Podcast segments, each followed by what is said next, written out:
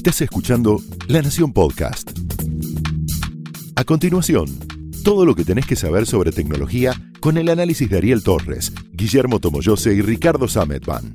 Señales.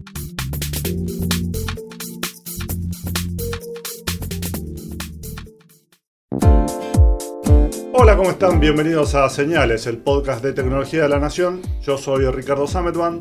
Yo soy Guillermo Tomoyose. Y aquí está Ariel Torres. ¿Cómo están ustedes? ¿Estamos bien? Estamos bien. Vamos a hablar.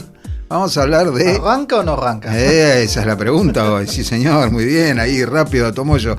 Eh, vamos a arrancar con un tema que tiene mucha pulenta, muchos, muchos caballos de fuerza, autos, mucha energía. mucha energía, autos eléctricos, pero uno en particular, ¿no? Que fue noticia esta semana. Que fue noticia esta semana es el Lightyear One. Eh, está hecho en Holanda. Tiene una estética, si miran algunas fotos, si googlean o encuentran la nota en La Nación, sesentosa, ¿no? Sí, a mí me, me recordó un modelo de Citroën de, de los antiguos, no hablo del 13B, sino... No, vos Eh, hablás del coche ese que se levantaba la, la, la suspensión. Ese Esa- mismo, no me puedo sí. acordar el nombre. Bueno, eh, después lo buscamos. Pero muy alargado, muy aerodinámico, pero con esa estética propia de los 60. Sí, es aerodinámico y tiene esa estética, no la estética, pero sí la aerodinámica, porque lo que tiene que hacer es maximizar, maximizar todo lo que pueda eh, su movimiento, ya que es un auto eléctrico, pero es solar. Y por ende también necesita tener muchísima superficie o la- aprovechar la máxima superficie posible del vehículo para ubicar los paneles solares, porque es un vehículo eléctrico que se impulsa con la energía que toma del sol a través de los paneles. A ver, expliquemos eso. Lo que hace es cargar las baterías que normalmente tienen los autos eléctricos, son baterías de iones de litio, eh, o sea, semejantes a las de los celulares, pero en lugar de enchufarlo a la electricidad, más allá de que tiene también la posibilidad de enchufarse sí, sí. a la electricidad, este, un- este auto, claro, te tocan cinco días nublados o el fin de semana pasado y no puedes ir ni siquiera al almacén. Eh, en lugar de cargarse solamente por medio de los enchufes, tiene el techo y el capot son paneles solares, o sea, carga las baterías convirtiendo la luz solar en electricidad. Son 5 metros cuadrados de paneles en el capot, en el techo, en el baúl. Si lo hubieran podido poner en las, en las puertas y no hubiera sido un problema, se lo ponían también, obviamente, porque Sí. a medida en que vos eh, aumentás la superficie a donde puede llegar el sol, mejoras la, la capacidad. Y un dato interesante de este auto es que con las baterías eh, cargadas al máximo tiene una autonomía, dice el fabricante, siempre es en laboratorio, bla, bla, bla, bla, de 725 kilómetros, que es bastante. Es muchísimo, sí, para, para un, eh, un auto chico, muy eficiente, con motor de combustión interna, o sea, como los que estamos acostumbrados, ciclo Otto, con eh, a nafta puede hacer eh, un poco más que eso, con 55 litros, más o menos, por lo menos en mi experiencia. Eh, cuanto más grande el auto, cuanto más caja automática, medio, medio, etcétera. Hay un montón de factores. Depende mucho cómo manejes, etcétera. De, de Eh, hecho, perdóname, el récord de un Tesla está arriba de los 1000 kilómetros con una sola carga. Pero claro, es yendo a 50, viaja una sola persona, no frenan nunca. O sea, está, está elegida la, la- la ruta. Sí, no, para no, que no haya, no no haya- hay- no haya pérdida, digamos, no- Total. no, haya ningún momento en el que pierdan. Para, para el registro, la parte en la que el auto consume más, esto lo puede ver cualquiera que tenga un auto relativamente nuevo, con computadora de a bordo, donde te marca el consumo instantáneo, en el momento, quiero decir, es cuando vos lo llevas de cero, ponele 80 kilómetros por hora. De, a partir de ahí, es la inercia, no me acuerdo cuál de las tres leyes del movimiento de Newton, hace buena parte del trabajo y pasa a consumir menos. Eh, y por supuesto, si llevas más gente, estás cargando más peso. Al mismo tiempo, con el, eh, más peso, vos tenés más inercia. La ecuación eh, depende mucho de la manera en que vos manejes, depende mucho de si frenás en semáforo. Los semáforos son semáforos, lomos de burro son letales para, para el consumo. Pero el hecho que eh, ya no estamos hablando como al principio de los autos eléctricos de 200 kilómetros y había que volverlo a cargar, con lo que tenías que llevar 50 kilos de baterías en el bolsillo para para que anduviese, para irte hasta Mar del Plata, digamos. Eh, si no estamos hablando ya en el orden de por lo menos más de 500. Sí, eh, o muchas baterías o depender de muchísimas estaciones de Sí, carga. fue un chiste, ¿no? Con batería, digamos. No, pero eh, hay, esta semana también hubo una nota al respecto, había un montón de, es una nota de un periodista diciendo, me compré un auto eléctrico, salí a andar y la verdad que es un bajón porque eh, tardé muchísimo por todas las veces que tuve que parar a recargar, qué sé yo, eh, y estaba toda la comunidad de fans de los autos eléctricos escandalizada porque era cierto, hay no, no con un poquito, no mucho, con un poquito de, de experiencia vos ya sabés cómo hacer el cálculo para no estar parando cada cinco minutos, etc. Además, el, gran problema de los autos eléctricos es el talón de Aquiles, es justamente armar la red de carga, que es la que generalmente Tesla, aparte de venderte el, el, Model 3 y sus vehículos eléctricos, arma su propia red en donde uno paga por un servicio con el vehículo para poder acceder sin costo alguno a esos cargadores. A su vez también tenés la posibilidad de tener el cargador en casa y eso se complementa también con, no es el cargador del teléfono ni tampoco el de la computadora, sino que son unos tótems especiales, así que necesitas tener un estacionamiento en particular. Y a su vez también eso se suele complementar con sistemas para que, por ejemplo, vos puedas darle energía a tu casa desde las baterías de los autos si ya la tenías previamente cargado, algo que hubiese sido de mucha utilidad en el último apagón acá en Buenos Aires, si bien acá todavía no tenemos vehículos de este tipo. Bueno, acá, por ejemplo, ahí empiezan a aparecer de a poquito los medidores inteligentes. En otros eh, países donde hicieron más inversiones y más inteligentes en, eh, energía, bueno, de toda clase, en este caso es energía eléctrica, vos podés programar ciertas cosas para hacerlas de noche. Entonces, lavar ropa, por ejemplo, que es algo que consume mucha electricidad, lo haces de noche te cuesta menos. Y los autos eléctricos, lo mismo que los paneles solares, también permiten devolver a la, a la red eléctrica. Vos podés de tu auto devolverle a, si no lo vas a usar durante una semana porque lo, lo dejaste cargado y te, te, vas, te tomas un avión, te vas una semana. Eh, esa electricidad puede ser entregada a la, a la red. Ahora. No, eso es lo que está cambiando en la Argentina a partir de la, norma, de la nueva normativa este año, aunque todavía obviamente eh, falta muchísimo para que efectivamente puedas estar. Sí, bueno, pero falta menos, falta menos que cuando no estaba la normativa. Es lo, de, lo, mismo de siempre. Eh, por ahí la pregunta que hay que hacerse es ¿por qué? los autos eléctricos? ¿Cuál es el motivo para el que nos estemos complicando con esto los autos eléctricos? uno de los primeros puntos que siempre se suele hablar, aparte de que son vehículos que no, eh, no realizan emisiones de gases de efecto invernadero, es que el auto eléctrico es más económico que utilizar eh, un vehículo a combustión, utilizando nafta o cualquier otro combustible fósil. Eso en cierta eh, perdón, ¿económico para quién? Para el, tipo que. Para, el, dueño, del auto. o sea, gastás menos en nafta. al, usar electricidad. Exacto. Pero eso es en parte cierto y en parte no, porque la referencia que tenemos aquí en la Argentina es que estamos utilizando eh, la referencia del suministro eléctrico domiciliario. Así como existe el, suministro eléctrico industrial y domiciliario, que tienen tarifas diferentes, en muchos países donde ya está desarrollado el uso de los vehículos eléctricos, la carga de un auto con baterías requiere de una tarifa de, aparte, tiene sus propios cargadores y eso tiene un costo diferente. Es más alto. Es, más alto.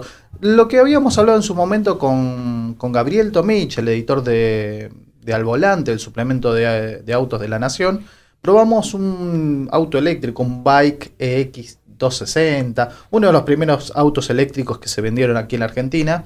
Eh, nos decían, sí, el cálculo es muy bueno. El tema es que es engañoso porque eh, el costo generalmente se va a ubicar entre lo que cuesta la, electricidad domiciliaria y lo que cuesta un litro de nafta. O sea, un equivalente en, un intermedio. Tal vez no va a ser tan económico como el auto a gas, ni tampoco va a ser tan costoso como la nafta. Pero todavía no está definido, eso hay que, hay que reglamentarlo. Ok, eh, parecería ser que hay también razones ecológicas, uno lo tiende a asociar al auto eléctrico y en general a todas estas tecnologías que utilizan la electricidad en lugar de quemar combustible con eh, lo ecológico. El pequeño problema es que para producir electricidad tenés que o quemar combustible o eh, fisionar átomos o alguna otra cosa. Quiere decir, no es que la electricidad, salvo en el caso de los paneles solares, que por supuesto su producción debe crear alguna clase de, de contaminación, eh, ahí hay un tema. ¿Cómo es eso, Ricardo? el punto es, esto es lo interesante de este auto solar, justamente, que si vos vivís en un lugar, porque además un dato que no mencionamos es los paneles solares, no importa cuán, cuán eficientes sean en, convertir electricidad, eh, la luz en electricidad, no lo van a hacer de la misma manera en el Ecuador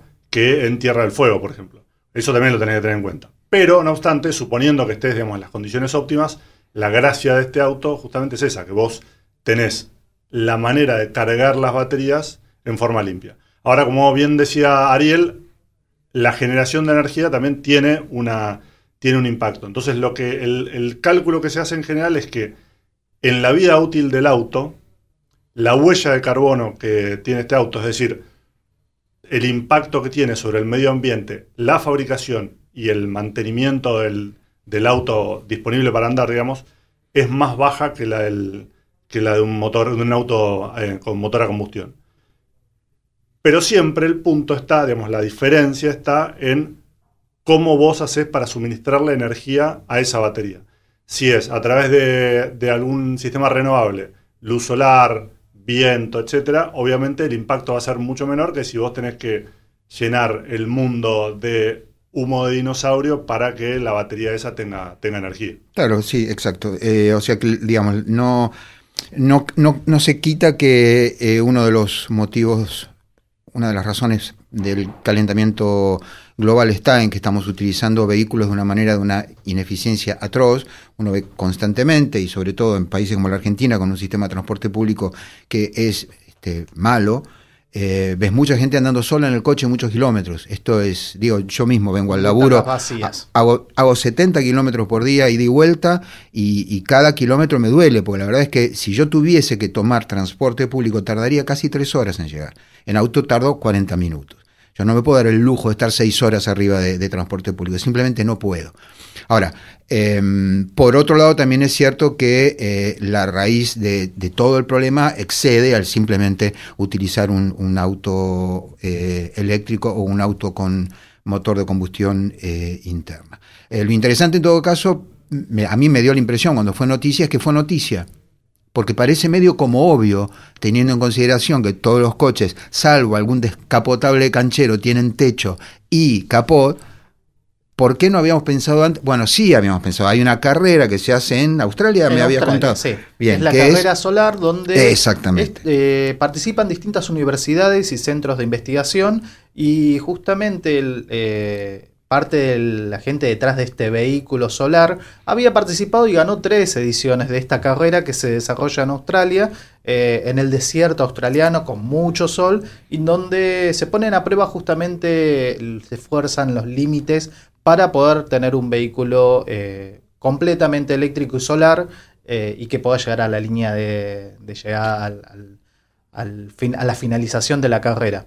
Así que hay toda una historia detrás de sus creadores. Por ejemplo, perdón, datito, los paneles que usa el Ayer son, eh, si no recuerdo mal, después lo chequeamos, 20% más eficientes en producir la luz en electricidad. 20% parece poco, no es de ninguna manera poco. es la diferencia entre estar eh, llegando tarde a tu casa, que te faltan todavía dos o tres horas de viaje, y tu teléfono tiene 40% de batería o tiene 20% de batería. Hay una gran diferencia. Así que eh, en, estas, en estas carreras y haciendo experimentos, estos tipos lograron una eficiencia mayor. En general, parece que la historia de la civilización en términos de la utilización de la energía, eh, por supuesto con las excepciones del caso, como el transporte público en este país, eh, ha sido la de volvernos cada vez más eficientes. Yo ya he contado varias veces que todas las luminarias de casa encendidas a la vez son como 50, gastan menos electricidad que tres de las lamparitas que tenía mi abuelo en su casa hace medio siglo. Eh, y es bastante increíble, eh, de hecho es bastante increíble cuando me viene la factura de la luz, porque de la electricidad, porque es muy poco lo que pago. Ahora, hubo que hacer a su vez una inversión, hubo detrás de eso investigación básica, que mucha gente no le da bolilla, pero la verdad que detrás, debajo de todo... Es, Lleva tiempo, es invisible, es difícil convencer a alguien que te dé la guita porque vos estás haciendo investigación básica y cuando le explicás a mucha gente que vos estás tratando de analizar cómo reaccionan en el nivel cuántico dos capas de dos materiales exóticos que los tipos nunca oyeron y por ahí la guita no aparece. Pero hoy... Eh, vos vas por la ciudad de noche, la ciudad de Buenos Aires ya es toda LED, y más allá de la parte eco que, que este, difunde, dice y usa el marketing de la ecología el, gobierno para contar esto, que es verdad, es más ecológico, pero hay una, una, enorme, un enorme ahorro de energía para el presupuesto de la ciudad. Quiero decir, esa plata puede ir para eh, otras, otras cosas que no sean simplemente tener iluminadas las, las calles. Eh, decía, esto en general parte de un, bueno, como los transistores para el caso. Digo, los transistores también partieron de, de lo que se conoce como investigación en, ciencias básicas. Y, y, recién después esto se industrializa. O sea, eh, el coche eléctrico es notable que haya sido noticia, pero no lo es porque es como una idea obvia que es raro que no la tuviéramos antes, más allá de la carrera en Australia. y, más allá, perdóname, de las fotos de Edison, creo que es, con su auto eléctrico hace más de 100 años, con las limitaciones del caso, por supuesto, era otro tipo de baterías, eran mucho más caras que yo, pero la idea estaba desde el primer momento. Lo que pasa es que faltaba un desarrollo muy grande de tecnología para lograr la eficiencia que tiene hoy todo el sistema de, los motores eléctricos. Sí, lo, eh, volviendo a la parte ecológica, que como eh, saben es quizás de todo esto lo, que más me preocupa, porque realmente estamos haciendo, estamos haciendo eh, daño y lo estamos haciendo todo. Quiero decir, no es solamente el, Acuerdo de París, es una noticia horrible que Estados Unidos se haya salido, el presidente Trump se haya salido de ese acuerdo, etcétera, etcétera, pero digo, somos todos los que estamos haciendo daño al medio ambiente, muchas veces por porque no le damos bolilla, no prestamos atención a, cómo estamos consumiendo eh, la electricidad y el gas y, todo eso. También habría que averiguar, me parece que estaría bueno el, echarle un vistazo a cuán contaminante es la producción de baterías de iones de litio, cuán contaminante es la producción de paneles solares. No lo sé, ojo, ¿eh? Eh, no, no, es que esté con esta pregunta queriendo implicar que de por sí es una industria muy contaminante. Pero cuando uno tiene, tiene que hacer la ecuación, tiene que hacer la, ecuación a nivel toda la industria y todo el planeta, porque si no estamos eh, como el perro que se, corre, se, persigue, se, persigue la cola. Em, vuelvo al ejemplo de las luces eh, LED, son, son un caso, pero de manual. Eh, no es extremadamente, hasta donde sé, por lo que leí, no es extremadamente contaminante el producirlas y el ahorro simplemente es una, una lamparita, como digo siempre, una lamparita prendida en una habitación donde no hay nadie, también está produciendo gases de invernadero. Ahora, por ejemplo, salió un paper, no sé, digo, es como todos estos centenares de miles de papers que salen, que dentro de cinco años alguien va a decir, no, había un error en esta ecuación y entonces se van para atrás. Pero otro día leí un paper, no me acuerdo de qué universidad, pero era más o menos respetable, donde unos tipos decían, cuidado con la em, energía eólica, porque cuando vos pones muchos, no poquitos, muchos de estos granjas de granjas, pero muchos de estos ventiladores gigantescos, puede haber una disrupción en cómo se mueve el aire y cómo se mueve el aire en el planeta tiene que ver con nuestro clima. A mí me pareció un pelín exagerado, veremos dentro de cinco años si alguien dice, no, acá se equivocaron en un signo, todo este, laburo no sirve para nada. Pero mm, lo cierto es que no estamos tratando, como muchas veces se cree, con un sistema sencillo. De hecho, incluso en el Servicio Meteorológico Nacional, creo que a fin del año pasado, no, el otro o el otro, aumentaron la capacidad de cómputo, porque hace falta realmente supercomputadoras para hacer el pronóstico de hoy a mañana. No digamos, viste que en el teléfono te dice el pronóstico para los próximos cinco días, después no pasa nada y le echan la culpa a los pobres meteorólogos, pero la verdad es que el sistema, la atmósfera terrestre es realmente muy eh, compleja. Y, nosotros no tenemos muchas posibilidades de volver atrás, o sea, no podemos volver a ser cazadores, recolectores, siendo casi 8 mil millones de personas. En todo caso, el auto eléctrico fue noticia porque es un auto eléctrico solar, y esto a mí me da la impresión de que es el sueño de todos, el ser independientes eléctricamente. Creo que lo que hizo clic en la, en la gente, y por eso salió en tapa del diario y se habló tanto, fue una de las notas más leídas, es que uno quisiera tener un auto que no gasta nada. O sea, que no lo tenés que enchufar, no tenés que poner nafta, etcétera, etcétera. Yo doy fe de que esto es muy tentador, lo he contado otras veces, por mi termotanque eléctrico, que entre septiembre y mayo, para tener agua caliente en las canillas, en las duchas y demás, no para cocinar, obviamente, eh, aunque sí el agua ya sale a 80 grados, o sea, la cantidad de gas que gasto para calentarla hasta los 100 y hervir es mucho menor, eh, es muy tentador eso, porque en realidad no, no estoy consumiendo, yo puedo apagar el gas del todo, de hecho se apaga la caldera, apaga todo, eh, y sigo teniendo agua caliente. Y lo único que fue una inversión realmente muy pequeña en comparación. Bueno, ahí podés agregar también las, las tejas de Tesla, ¿no? que van en el, mismo sentido. Es decir, bueno, yo transformo el techo de mi casa en un gran panel solar, ya está, me olvido. El Powerwall. Ahí la parte que, eh, digamos, yo todavía no sé, y esto de nuevo es algo que por ahí ameritaría echarle un vistazo eh, más en profundidad, es el siguiente. Eh, Bad Astronomer, Phil Play tiene eso, publica la foto siempre. Eh, digamos, las baterías de iones de litio son perecederas, para empezar. O sea, en, algún momento vas a tener que llamar a Tesla y decirle, vení y cambiame esto. ¿Pasa lo mismo con los termotanques solares? Sí, también. Los tubos de vidrio tienen una parte que no me acuerdo si es de magnesio o algo por el estilo para evitar el sarro, que cada tanto hay que ir y cambiarlo. Yo no sé cuán contaminante es obtener esto. De nuevo, y, sin que esto signifique una crítica, soy el primero en decir esto de estar quemando carbón y, gas todo el tiempo para producir este, electricidad o quemar nafta para venir solo desde, mi casa al laburo en un auto que podría llevar cuatro personas, eh, digo, no, esto, esto es efectivamente así, pero me parece que hay que pensar la, ecuación en, en, un nivel más grande, digamos, habría que mirar todas las, las variables. Y mientras tanto, mientras vemos todas estas variables y vemos qué cosas se pueden llegar a desarrollar dentro de esta industria, aquí en la Argentina todavía estamos bastante alejados todavía con el acceso a estos vehículos eléctricos. No hay una oferta real. Eh, cuando lo probamos con, Gabriel Tomich, el, el, bike, el eléctrico chino, eh, nos dimos cuenta que era un vehículo que lo habían traído para una cuestión más que nada de marketing, de anuncio, de decir somos los primeros, y era la única unidad disponible en la Argentina. Aún así, eh, eso impulsó, movilizó un poco dentro de la industria automotriz local y Nissan apostó a traer un vehículo de los, uno de los más vendidos dentro de, esta industria, que es el Nissan Leaf, que es un vehículo eléctrico, pero de vuelta estamos con eh, la limitación de saber dónde lo podemos cargar. Hoy por hoy el único cargador operativo que conozco y que sé que está disponible, no sé si funciona porque tampoco hay muchos vehículos para probar, es el que está en una estación Action en Libertador y Salguero, que tienen un tótem, que es un, cargador enorme para las baterías de tanto el Nissan Leaf como de un modelo de Mercedes-Benz, que también tiene un modelo de un auto de lujo eléctrico que tiene, eh, admite este tipo de carga, pero de vuelta, estamos hablando Buenos Aires, dos vehículos potencialmente que se pueden vender este año, más un auto chino que salió el año pasado, y no mucho más. Pero hay algunos desarrollos, incluso con sello argentino.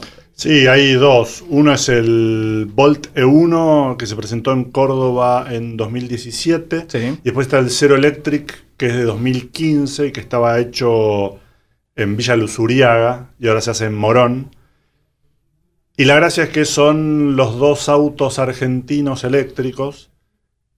Lo importante es que no son un auto como lo, como lo pensamos eh, normalmente. Son. No tenés un Model 3 ni tampoco tenés un Leaf.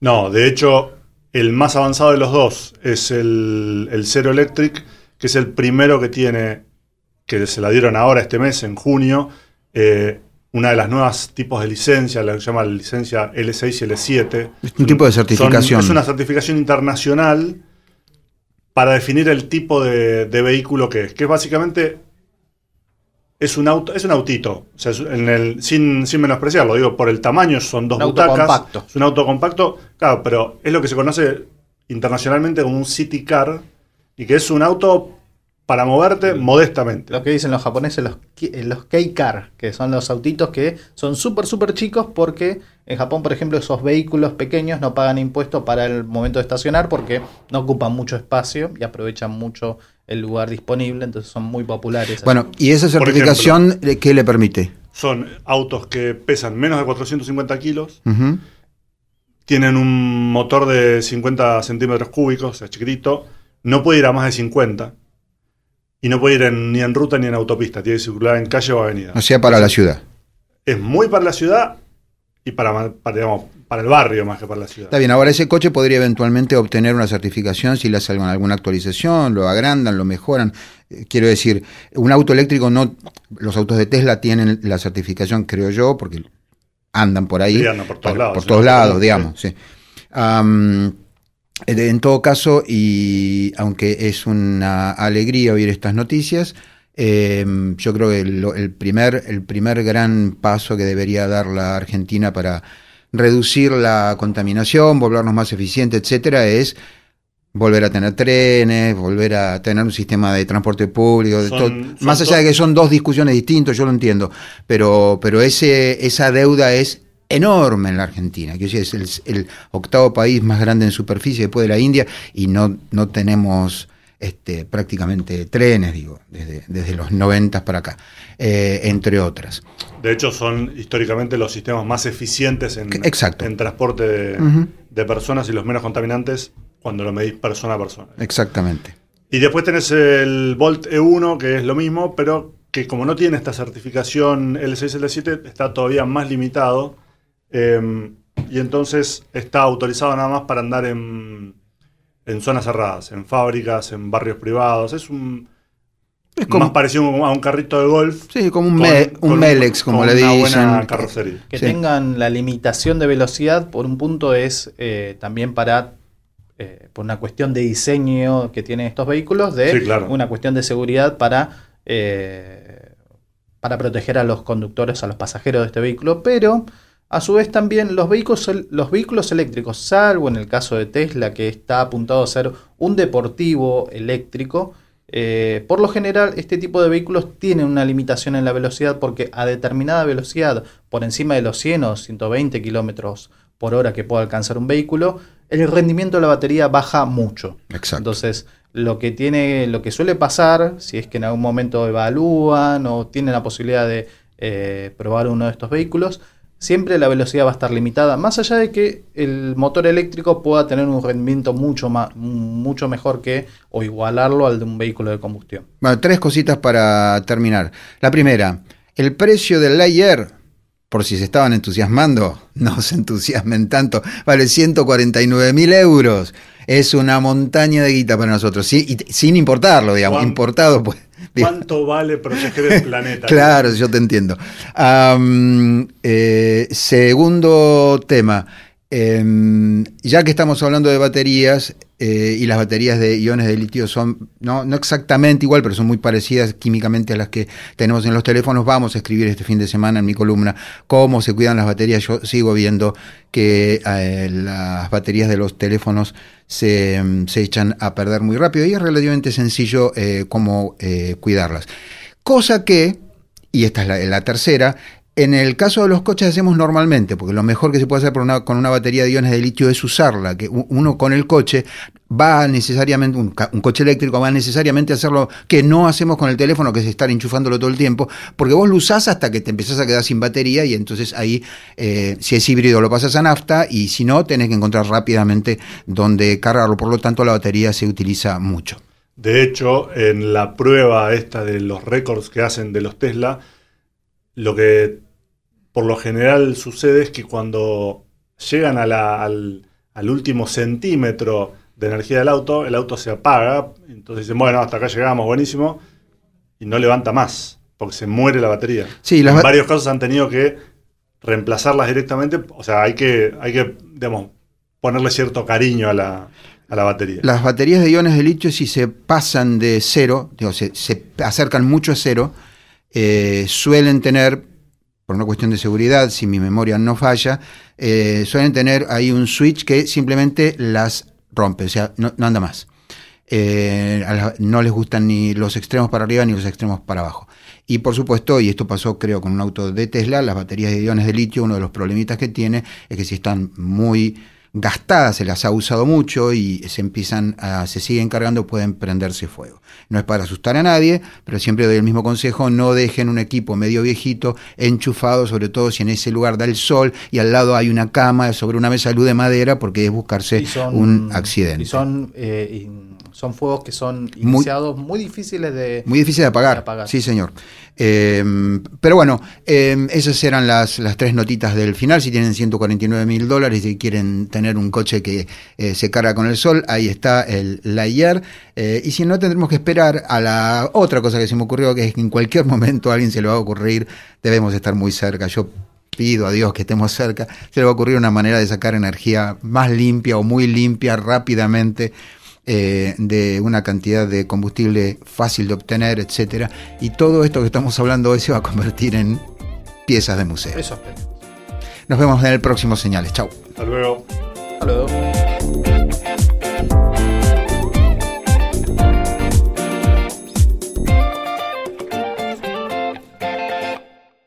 Esto fue Señales, un podcast exclusivo de la Nación.